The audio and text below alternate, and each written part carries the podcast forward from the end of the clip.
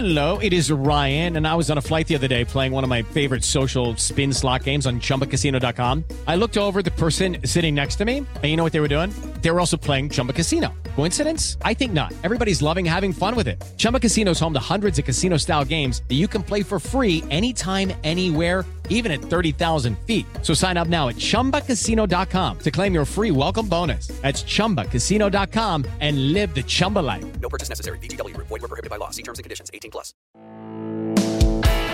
Este es el podcast de Alfredo Romo. 889noticias.mx. Si tú y tu pareja se divorciaran hoy, ¿quién se quedaría tu mascota? Principalmente un perro. En un divertido video compartieron en su cuenta personal de TikTok, Arturo Saldívar, ministro de la Suprema Corte de Justicia de la Nación, respondió una pregunta que muchas personas hacen durante un divorcio. ¿Quién se queda con el perro? ¿Y qué dijo el ministro Saldívar? Vamos a escuchar parte de ese video. Caso de un divorcio, ¿quién se queda con el perro? Tenemos muy pocos precedentes que hablan sobre el tema, pero son asuntos que se deben tratar con mucho mayor cuidado, viendo qué es lo mejor para la pareja, pero también cuidando el bienestar del perrito o de la perrita. Ahí está. Parte de la respuesta. El ministro mencionó que, aunque son pocos los casos en nuestro país en los que se ha abordado esta cuestión, es algo que puede suceder y que debe ser tratado con seriedad y cuidado, siempre pensando en el bienestar de todas las partes, incluidos los lomitos. ¿Qué más dijo el ministro? En cada caso concreto, si la pareja no se pone de acuerdo, tendrá que decidir el juez, tomando en cuenta todas las circunstancias del caso. Según las palabras del ministro Saldívar, este puede implicar una custodia compartida o designar a alguien responsable de cuidar a las mascotas. En caso de que no se llegue a un acuerdo, será el juez quien tome la decisión final sobre quién se queda con el perro, tomando en cuenta todas las circunstancias del divorcio e hincapié en que nunca se debe considerar a un perro como un objeto. Sin pretender que el perro de una familia es un objeto, es un ser vivo en relación con el cual hay sentimientos muy profundos. En México hay un número de divorcios que ha ido en aumento en los últimos años según datos del Instituto Nacional de Estadística y Geografía.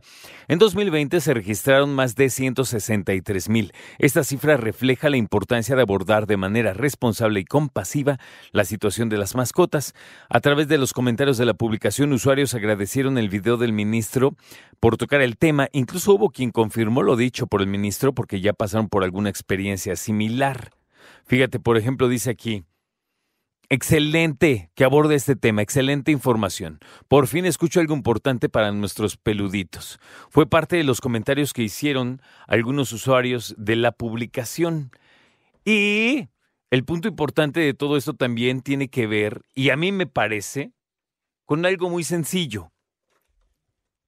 Fíjate, ¿eh? ¿con quién se quedaría el perro? Me refiero a ¿con quién preferiría quedarse el perro? Los perros en eso son tajantes.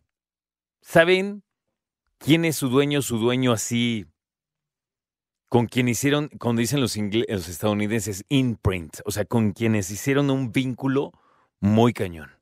La verdad. ¿Se quedarían contigo, Paquito? ¿Nel? ¿Hassan se quedaría contigo? Uno sí al menos. Qué denso, ¿no? Escucha a Alfredo Romo donde quieras. Cuando quieras. El podcast de Alfredo Romo en 889noticias.mx.